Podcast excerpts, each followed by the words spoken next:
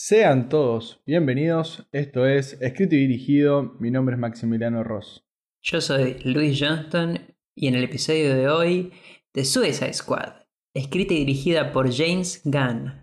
Welcome to Jurassic Park. I'm sorry, Dave. I'm afraid I can't do that. The name's Bond, James Bond.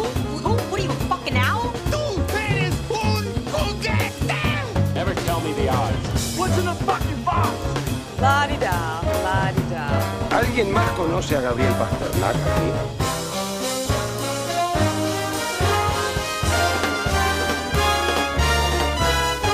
Not, not quite my tempo. El Escuadrón Suicida, su título en español, que tiene un grandísimo cast. A la cabeza está Margot Robbie como Harley Quinn. Iris Elba interpreta a Robert Dubois o Bloodsport. John Cena es Peacemaker. Joel Kinnaman hace del coronel Flag. Daniela Melchior es Ratcatcher 2. Y Viola Davis es Amanda Waller. Bueno, viste considerando que no quisiste contar la trama de la película, me veo en la obligación de preguntarte. ¿Estuvo a la altura o no estuvo a la altura? Estuvo a la altura y fue muchísimo mejor que su predecesora.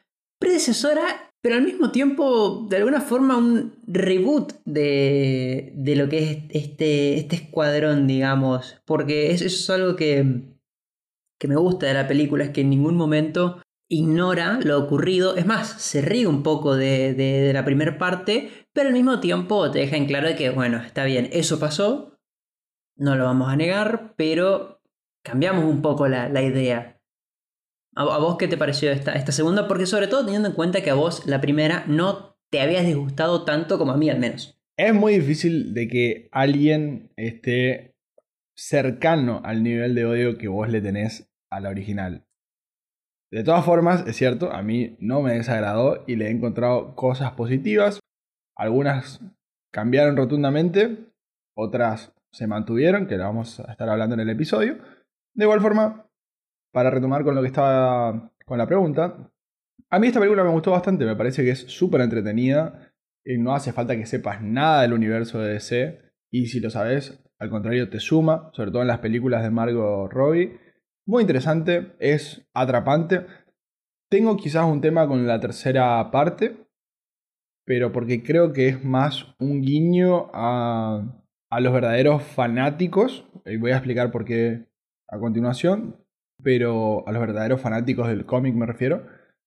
Pero de todas formas, está muy buena, yo la recomiendo. Si la pueden ir a ver al cine, creo que la van a disfrutar un poco más, porque como les digo, tiene unos efectos especiales que están muy buenos. Tiene personajes que son muy buenos y no tan conocidos, lo cual la hace más sorprendente. Y en, la primera, en el primer acto podemos decir de que logra su cometido, que es hacerte saber de que esta película no tiene nada que ver con la, original, o sea, la, la primera.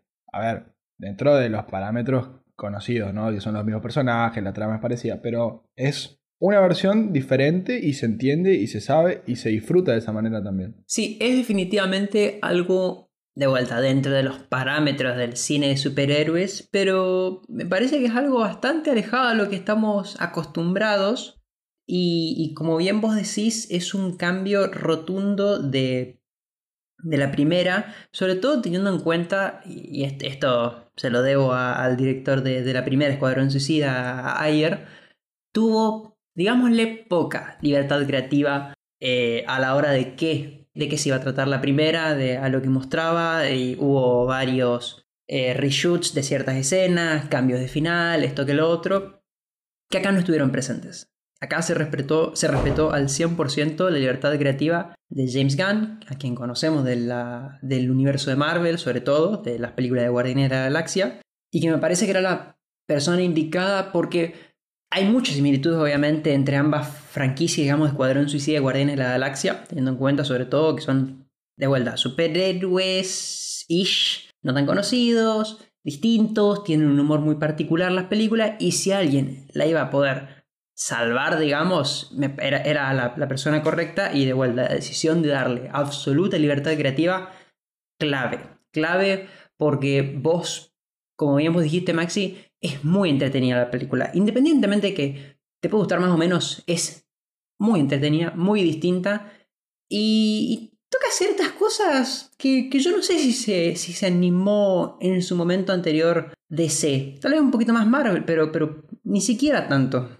Que trataremos vuelta la parte con spoilers, sobre todo. Lo único que sé que le pidieron es que mantenga una calificación R. Es decir, que aquellos menores de 17 años en los Estados Unidos tengan que ir acompañados de, de, su padre o su guardián. Pero más que eso, nada. Entonces creo que eso. Y eso también se nota porque es una película donde la, la imprenta, el estilo del director están muy marcados, se notan, se sienten. Y sobre todo cuando uno mira películas anteriores de él, como bueno, vos decís Guardianes de la Galaxia, pero también otra que se llama Super con Rain Wilson. eh, tiene esta cosa bizarra, cargada de humor, mo- un poco morbosa en algunos casos, y siempre un, lo que tienen estas tres producciones en común es que no hay blancos sobre negros, es más una cuestión de personas que buscan hacer el bien desde su propio punto de vista. Habrá quienes le guste más lo de Marvel, habrá quienes le guste más lo de DC, pero me parece que es un director que claramente tiene una capacidad extra, digamos, para hacer películas de este, de este estilo, ¿no? O sea, de películas de superhéroes o en este caso de antihéroes, más puntualmente.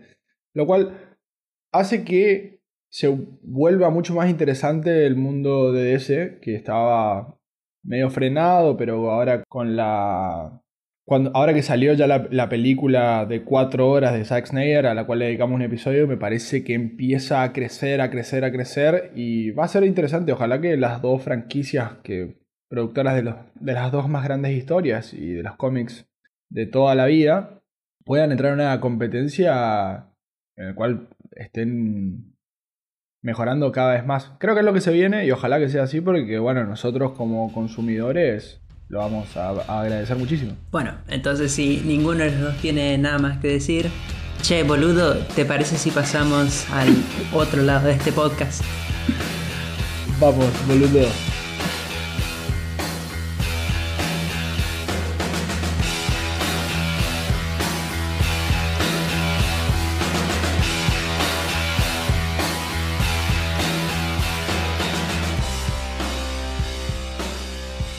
Si salió medio español el acento, ¿eh? Porque, bueno, el amigo James Gunn aparentemente quiso darle toque de argentino a centroamericanos y, bueno, yo dije, bueno, si un centroamericano puede hablar como argentino, yo puedo hacer que soy español y intentar hablar argentino.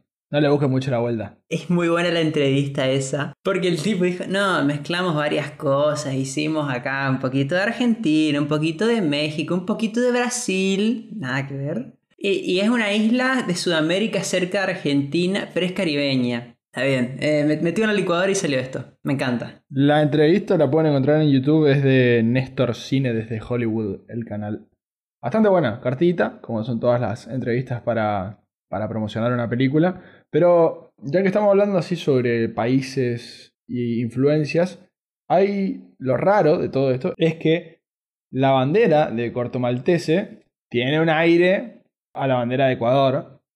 Pero lo que más me llamó la atención es que está filmada en Panamá y en Puerto Rico y en partes de Portugal y bueno, después el resto en estudio. O sea que literalmente toman Fernet, comen empanadas, es realmente como una amalgama así de cuestiones culturales donde la Argentina por algún motivo que desconocemos hasta ahora, pero tenemos una hipótesis, tiene un porcentaje mayor, una ponderación mayor de Argentina por sobre el resto. Y ahora el porqué o la teoría surge de que está el actor Juan Diego Boto, que es argentino y que estuvo en mi película favorita de Aristarain, ya que estoy tiro el chivo, que hicimos una película que se llama Tiempo de Revancha, muy buena, que no está él ahí, pero es del mismo director, o sea que estoy sigo hablando al pedo yo. Bueno, y él es argentino, entonces mi teoría es que Gan dijo, me gusta la Argentina, por algún motivo, quiero darle un toque así, latino. En entrevistas cuenta él de que en su cabeza Corto Maltese está ubicado en la costa atlántica argentina. que para los que nos escuchen de otros países o no conozcan la costa atlántica argentina, no tiene nada que ver con lo que vieron. Pero bueno, continuemos con la intención. Y yo creo que ahí Juan Diego Boto dijo, no, no, yo te muestro cómo se habla en argentino. Y ahí empezó a tirar. El tema es que el acento, yo valoro mucho que haya puesto subtítulos en español, la verdad, banco. Pero por ahí había alguna persona que es como que yo me ponga a hablar como español, ¿entendés? No me va a salir ni a palos. Y cuando una persona que tipo habla como centroamericano tira un che boludo de la nada, te quedas medio descolocado, digamos. De igual forma, banco, banco, porque empanadas, qué sé.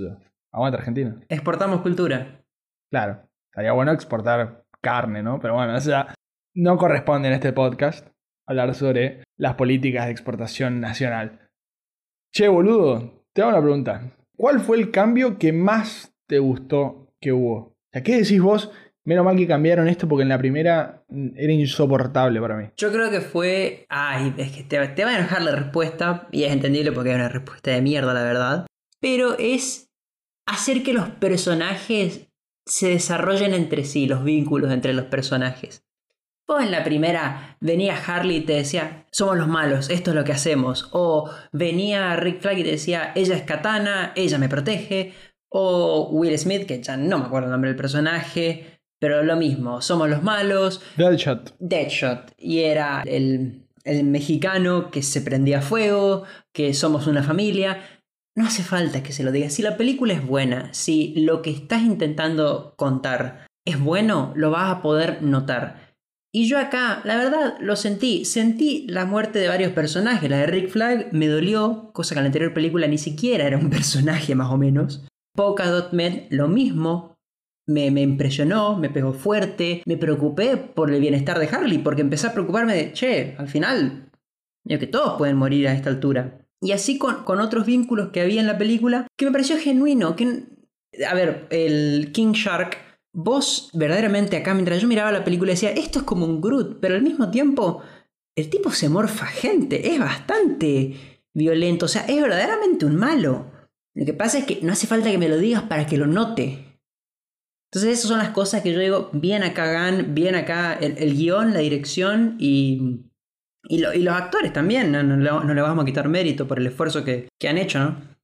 ¿En tu caso? Totalmente. Sí, yo creo que hay un, un cambio en el clima, digamos, de la película que se da tipo principalmente para mí por dos motivos, desde la superficie, lógico, que son uno de la paleta de colores, que salimos de eso de oscuro verde, oh. feo, a, un, a, unos colores más cálidos, tipo el, un bordor, todo, tonos rojizos. Y muy chillón, todo muy chillón. Claro, y, y la música creo que estaba muy bien en esta película, porque empezar con Johnny Cash matar un pajarito. Te muestra que es otra cosa. O sea, tiene que ver esto con lo que decís vos, de que es hacemos y no decimos tanto. Pero lo que así que yo sentí que dije, ¡fuah! Qué, qué distinto que es todo, es que sabe el director que la audiencia conoce a los personajes. Entonces es como que la trama avanza mucho más rápido. Que, ojo, fue una de las cosas que me gustó de la película original. La presentación de los personajes la de Deadshot me pareció buenísima, me acuerdo. Pero acá es como que ya da por sentado, y sobre todo esta primera parte, que es de ensamblar de alguna manera dos equipos, y es como que bueno, ya empieza a morir, empieza a morir gente bastante rápido y todo, ¿viste? Es como que vos decís, ah, ok, listo, o sea, interesante, tipo, te, te llama la atención, ya te atrapa, porque son todos NN, ¿entendés? Siendo que también en la anterior película poco suicida, porque al fin y al cabo murió solamente un personaje y era uno que, hacía, bueno, así como acá, no lo llegaste a conocer, pero acá la mitad de uno de los equipos murieron todos. Totalmente, totalmente. Pero aparte de eso, yo creo que el equipo final que queda conformado no es tan distinto del anterior, pero los personajes son mucho mejores. Sí. Porque, a ver, vamos uno a uno si querés. Will Smith hace el personaje que ahora hace Idris Elba, o sea, es el mismo. No pusieron que sea el mismo personaje por una cuestión de que Will Smith podría volver o lo que sea más adelante, pero cumplen el mismo rol, podemos decir. Margot Robbie con Harley Quinn es Harley Quinn, no hay cambios. Aparte que ya en la 1 a mí también me pareció que estaba buena. Y después vamos con los que sí hubo cambios. estaba el personaje medio animal, medio persona, que ahora es King Shark, antes era Killer Croc, que era malísimo. Un tipo que Diablo, en la original, tiraba fuego, ahora hay un flaco que tira polka dot, que es como puntos, pero vamos a decir que tira de alguna una especie de confeti explosivo, pero cumple con la misma función. La chica, o vamos a decir la joven, es ahora una persona que tiene como la historia del flautista de Hamelin, me hace acordar a mí, que es un acercamiento con las ratas, y mientras que la anterior era una chica que sabía manejar muy bien la, la katana, y su nombre venía de ahí. Pero cambia la cosa, o sea, todo en, en definitiva hace de que este equipo sea mucho más interesante, me parece a mí, porque son interesantes los personajes y, no, y por eso no tienen que mostrarte flashbacks de sus historias para que te muestren de por qué están acá. Que a mí eso me había parecido una, una mala decisión en la película anterior porque a mí Diablo no me interesaba, Killer Croc no me interesaba y me mostraba sus historias como para que me parezca más interesante y no me cambiaba en nada eso. No, y además, fíjate, inclusive en el caso de, en el anterior del personaje de Will Smith o el de Harley para introducírtelo, recurrieron a, al Joker y, y a Batman. O sea, tuvieron que traer pesos pesados como para ensamblar y que quede toda la historia más o menos armada. Y acá mucho no importó, pero tam- tampoco sentí, o sea, nunca me preocupé en ningún momento por, a ver, ¿y cómo se relacionará esto con el resto del universo cinematográfico de DC? No, la verdad es que vas a ver esta película, después si la ensamblan bien, si no, no. Eso que vos mencionabas, además de, de los personajes que tienen una, una historia detrás que te importa, fíjate que para mí estos inclusive son más, los, los personajes y los poderes que tienen son, digamos, peores, son, son más oscuros todavía. Sí, son más chotos. Son, ma- son chotísimos, pero, pero que, es- que Man tenga estos problemas maternales. No, eso es espectacular, boludo. Qué hermoso me pareció eso. Bueno, hermoso no puntualmente, pero me pareció espectacular que a alguien se le pueda ocurrir eso. Es genial, genial.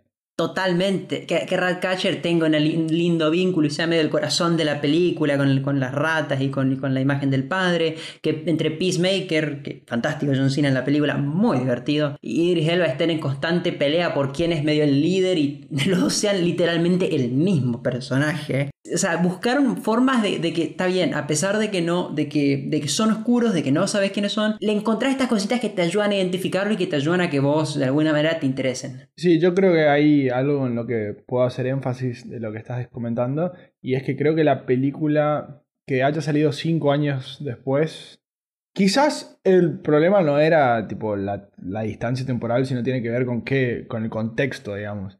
En 2016 se está gestando el inicio de la fase 3 del universo de Marvel.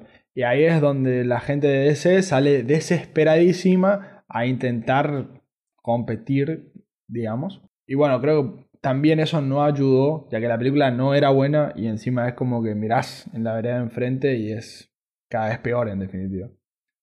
Y ahora como la verdad que lo que está saliendo en Marvel no digo, eh, no digo que sea malo, pero no está a la altura de lo que eran las anteriores, pero por parte lógica, por form- conformación lógica de una nueva fase y de reemplazar una cantidad de actores que generaron muchísimo. Entonces, este es un buen momento para que salga esta película porque entiendo que ahora no, no hay tantas presiones en la competencia. Ya llegaremos a cómo en realidad le está yendo a esta película, porque si bien nosotros dos coincidimos de que está muy buena y creo que la mayoría está de acuerdo con que se solucionaron los problemas de la primera y que se puede construir con- usando esto de base, quizás la taquilla no, no es tan buena. Quizás la gente está, sigue prefiriendo mucho el streaming. Pero bueno, ya llegará ese momento del episodio. Por ahora, sí, queda decir de que el hecho de que la película esté aislada en un lugar aislado suma mucho. ¿A qué me refiero con esto? De que no está pasando en Metrópoli, no está pasando en Gotham, está pasando en Corto Maltese, que es cierto, no existe, pero sí existe dentro del universo DC, o sea que de alguna manera se sigue respetando a los fans, pero al mismo tiempo, y esto lo decía James Gunn en una entrevista, el hecho de que vos puedas de alguna manera crear tu propia ciudad o basarte en algunas cositas de los cómics, pero en definitiva vos puedes crear la cultura, permite de que vos puedas hacer todo lo que vemos. O sea, toda esta historia en la jungla que va a hacer que nuestros personajes se ensamblen finalmente. Otra cosa que me pareció bastante distinto y, novedoso son dos cuestiones. Una es que por primera vez tenemos un superhéroe, eh, eh, villana, no importa, un- en una película basada en un cómic tenemos un personaje que se demuestra sexual. Eso es novedoso. Bien por Harley. Cosa que antes en la mayoría de películas, sacando creo que quizás en, en la... Bueno, no, quizás no. Sí, en la The Watchmen de Snyder. Era algo que era Sacrilegio. Exacto. Me pareció un lindo cambio, me pareció que sumó, me pareció, me pareció distinto, me pareció un- algo importante de mencionar. A mí lo que me chocó, ahora que decís eso, y pensé que lo ibas a llevar para otro lado, no sé si es la primera vez, la segunda vez, la quinta vez, pero no estaba acostumbrado a ver que un personaje se declare homosexual. O por lo menos, no sé si homosexual, pero que, que sí tenía atracciones por otro. Y cuando vi que Polka Dot Man se siente mal y le dice que medio que le había gustado Milton y toda la secuencia que se da después, me quedé como, wow, qué, qué bueno. O sea, qué bueno que empiecen a, a mostrar eso. Me parece que, que suma bastante y que es interesante y que está tan sutil que no es que dijeron, miren, miren, es gay, es gay. Y- porque es lo que hacen cuando lo hacen. Entonces festejo bastante eso. Y bueno, también el guion marca la pauta de que nadie sabe quién es Milton todavía, porque el único Milton importante que hay es Milton Casco. Otro podcast, Maxi. Ese es otro podcast. Who's Milton? What? I don't remember any Milton.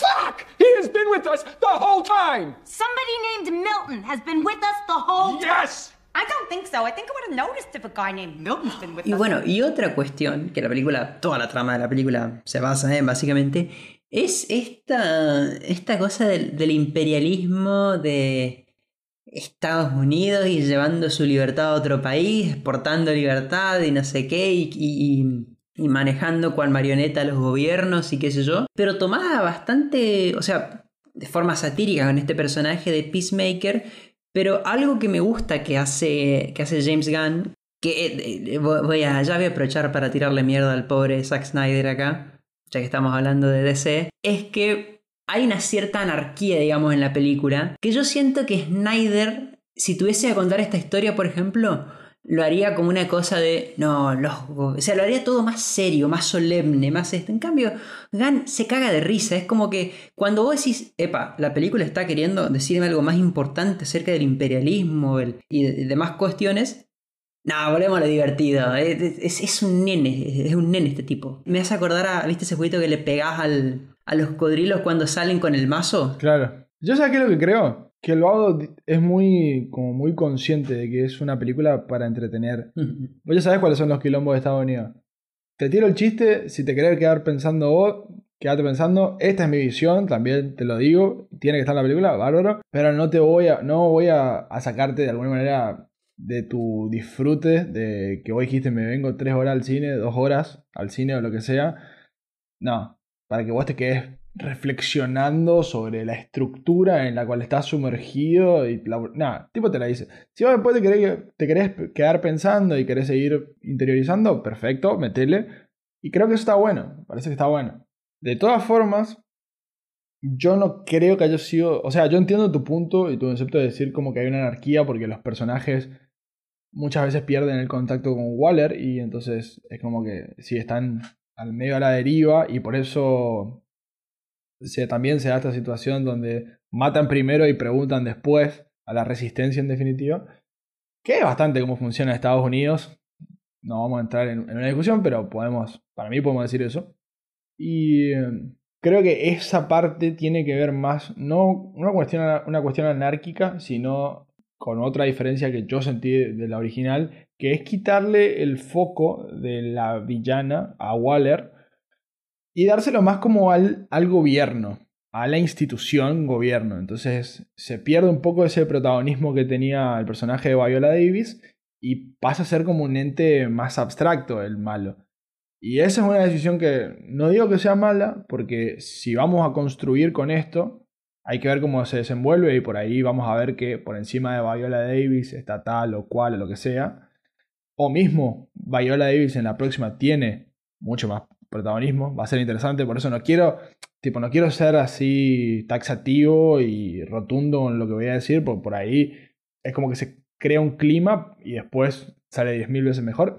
Pero sí, eso me, me, parece que tiene que ver más con esta cuestión anárquica, tiene que ver una cuestión más de llevarlo a que creamos que a que la trama cuente que en realidad el verdadero villano es el gobierno de los Estados Unidos. Ya que estamos hablando de villanos, me parece que no es un mal momento para hablar sobre Starrow, o la estrella de mar gigante. Quiero saber qué te pareció, porque acá es donde yo tuve conflicto con el tercer acto. No porque me parezca mala la estrella de mar gigante, pero creo que vos también te pasó lo mismo. Pero fue medio raro, ¿no? Porque venía... A mí mi sensación es que la película va de más a menos, pero no es como una caída en picada. Es una bajada, así, una pendiente leve. La estrella, la verdad, fue muy bizarro. Yo creo que mi, mi mayor problema es más con cómo se resuelve lo de la estrella. Porque se resuelve muy rápido y muy fácil para algo que hasta ese punto, digamos, en que las ratas básicamente se meten dentro de la, de la estrella, venía siendo bastante, che, no hay forma de frenarla. Pero la estrella de mar, creo que e, está perfecta, o sea, era lo correcto de poner, pero porque necesitabas un... A ver, para algo tan bizarro, y ya a esta altura en que, ¿sabes qué? Me cansé del, del cosito de luz que sale desde la Tierra y va hacia el cielo que tanto se usó en, eh, bueno, en el anterior Escuadrón Suicida, en Vengadores y demás. Necesitas un cambio que sea una estrella de mar gigante me parece tan bizarra y a la vez digo, digo, bueno, ¿sabes qué? Está bien. Si hay una película que lo puede hacer, es esta. Sí tengo problemas con la resolución, pero por la facilidad de alguna manera que tuvo. De decir, las ratas se meten y listo. Lo mío va más por otro lado, que tiene que ver con que me hubiera gustado en realidad. No tengo problema con la estrella de mar. Estuve viendo de que es el primer villano de, la historia de los cómics de DC en aparecer. O sea que dije, ah, entiendo que también hay un guiño por acá. Pero claro, eso me enteré después, porque no soy ni un experto en cómics, pero le ponemos onda, me parece. Lo que a mí me hubiera gustado es ver un poquito más del personaje de El Pensador, de Thinker. Quería, quería verlo más en acción, como que tome posesión de, la, de las estrellas. Quizás está bien, no se tenía que dar, no pasa nada, es una elección. Pero capaz que fue, viste, ahí hay, hay una parte que es culpa medio tuya y hay otra parte que es culpa del director sobre tu disfrute me refiero, y es que vos estás esperando que pase algo, y bueno, flaco, jodete, no tenés que, no tenés, no tenía por qué pasar eso en definitiva. Y yo quería verlo más a él, porque es como que se arma una, un poco de humo de que es un tipo que tiene hace 30 años trabajando en el proyecto, que tiene, él es el único que lo puede controlar, bla, bla, bla, bla, bla. Y dije, bueno, a ver qué hace. Y termina, muriendo muy, de forma muy graciosa, pero bueno, murió sin hacer mucho, me parece. Sí, sí, ahora, ahora que lo mencionas, la verdad no, no, no había notado lo, lo relevante que fue hasta este punto, digamos, que hasta el punto que toda la misión se basa en él. Y después lo, lo rápido que, que, se deshacen. Igual, bueno, pero acá está el tema, o sea, Ninguno cree que es una película perfecta, ¿no? O sea, ambos tenemos, si queremos criticar, que ahora no, no, no, estoy tampoco con, con, ganas de empezar a decir, no, porque la estructura de la película hay partes que se van muy rápido, ¿no? Que, que es cierto. No viene al caso, digamos. Exacto, no viene al caso, y, pero bueno, pero notamos que hay ciertas cosas que sí, de vuelta, no es perfecta, pero es muy entretenida. Así que comparto la verdad esa crítica, no, no me la había puesto a pensar de que verdaderamente se va muy rápido. Creo que es un poco de todo, porque también si nos detenemos a mirar, hay bastantes villanos. Ya te digo, tenés el gobierno en general, Waller, el presidente Luna, el presidente Suárez, este tipo de Thinker, y después Peacemaker, que termina siendo como un villano. Entonces entiendo que se tenía que segmentar y tenía que entrar, tipo, tenía que parar en algún momento. Es parte de esto y bueno, en esa parte comprendo. Bueno, el mismo problema que tenés con muchos protagonistas que también te limita a, a, tener que matar un montón antes y después, bueno, tener que elegir a cuál le da más bola. Es, es, es parte del, del, del, cast inmenso que tienen. Y son los problemas lindos, me parece a mí por lo menos. Totalmente. Porque no creo que ningún director se queje de tener tipo semejante plantilla de actores porque la verdad te permite hacer una cantidad de cosas. En definitiva, para cerrar con esta idea de... Para cerrar así con un lindo comentario sobre la película, funciona, es buena, es disfrutable. Ojalá que lo que venga sea a este nivel o superior, porque mirando así por encima un poco, decimos, ¿los actores son buenos? Sí. ¿El humor es bueno? Sí. Hay personajes como Pete Davidson que si siguen trayendo ese tipo de humoristas la película va a funcionar. Sí, está bueno. La música está bien, la dirección es genial. Hay un par de elementos sobre de filmación que me parecieron muy copados, como el de la ventana para hacer el flashback con Taika Waikiki como el padre de, de Ratcatcher 2. El- la pelea de Rick Flag contra Peacemaker mirada desde el punto de vista del casco de Peacemaker, muy copado. Y también cuando Harley Quinn está disparando a todo el mundo dentro de la intendencia, ponerle y salen todos flores de atrás. Me pareció muy creativo, muy copado y que la representaba muy bien. Bueno, todo eso sumado a que los, los actores son buenos, la trama es entretenida, hacen de que sea un lindo combo y que ojalá sigan por este camino los de DC y no empiecen a hacer pavadas, a querer controlar todo porque termina saliendo peor. Totalmente, siempre a favor de la libertad creativa. Dicho eso, Maxi, contame los numeritos de la libertad creativa. Eh, convengamos que el contexto donde sale una no es lo mismo que el contexto cuando sale la otra. Pero empecemos. El presupuesto es muy similar. Para el 2016 fue de 175 millones de dólares, lógicamente, y para el 2021 de 185 millones de dólares. Así que bastante parejo. La recaudación, que vamos a tomar solamente los números del día de apertura, digamos, del opening, por una cuestión de que esto está siendo grabado el 17 de agosto del 2021 y la película estrenó el 6, o sea que estamos muy próximos a la fecha de estreno como para dimensionar el- la parte gruesa de la recaudación. En 2016, el día de la apertura recaudó 133 millones de dólares. Una locura, la verdad. Y eh, para el 2021, el día de inicio fue de 26 millones de dólares. Digamos que es un, un quinto, aprox. Áspero. Y bueno, o sea, hay una diferencia sustancial, pero también me parece que hay que remarcar de que no había en 2016 salidas por streaming de estrenos. Hoy en día está mucho más abierto el público a mirar estrenos por, por streaming. Ah, Me parece que es algo a tener en cuenta, pero bueno, hay que marcar esa diferencia de todas formas. A vos no te gusta, a vos te gusta la censura. Eso es. No, no, a mí no, a mí no me gusta la censura. No, creo que también sufre de lo mismo. Me parece que mm, quizás el público todavía tiene un no muy buen recuerdo de, de Escuadrón Suicida. Están dolidos, ponerle una cosa así. Claro, claro. em, pero, pero bueno, pero capaz no, no sería la primera vez que una película arranca muy tranquila, pero el, el boca en boca y esto que el otro lo ayuda a mantenerse siendo que es buena. Cosa que justamente quizás la primera no tuvo. O sea, el boca en boca fue bastante negativo en ese sentido y esta puede verse en todo caso beneficiada por eso. Y que ojalá lo sea porque eh, todo sea por tener una otra, digamos, la tercera y final parte quizá de esta, de esta serie. Eh, ojalá de vuelta con, con James Gunn a la cabeza, pero bueno, todo eso dependerá qué pasa ahora que volvió, que fue reinstaurado dentro del universo de Marvel para Guardianes de la Galaxia 3. Eso va a ser interesante de ver. Y ya está, está produciendo algo nuevo con Peacemaker, que ya está, ya se terminó de filmar. Y bueno, como vos decís, Guardianes de la Galaxia 3, que es una película que estoy con muchas ganas de, de ver, realmente. Miralo ahí al niño Marvel, cómo se invierten los roles. Y con eso damos por finalizado el episodio de esta semana. Saben que nos pueden encontrar en todas las redes sociales como arroba escrito y dirigido, en Instagram, Twitter y Facebook. No se olviden también de seguirnos en YouTube y en Spotify. Y como siempre, cualquier contacto está nuestro mail disponible escrito.dirigido arroba gmail.com. Y un dato adicional es que ahora en Spotify se actualiza la aplicación, les aparece como una campanita arriba a la derecha, donde les van a aparecer cada vez que sacamos episodios nuevos. Nos escuchamos la semana que viene y no lo olviden amigos, Han disparó primero.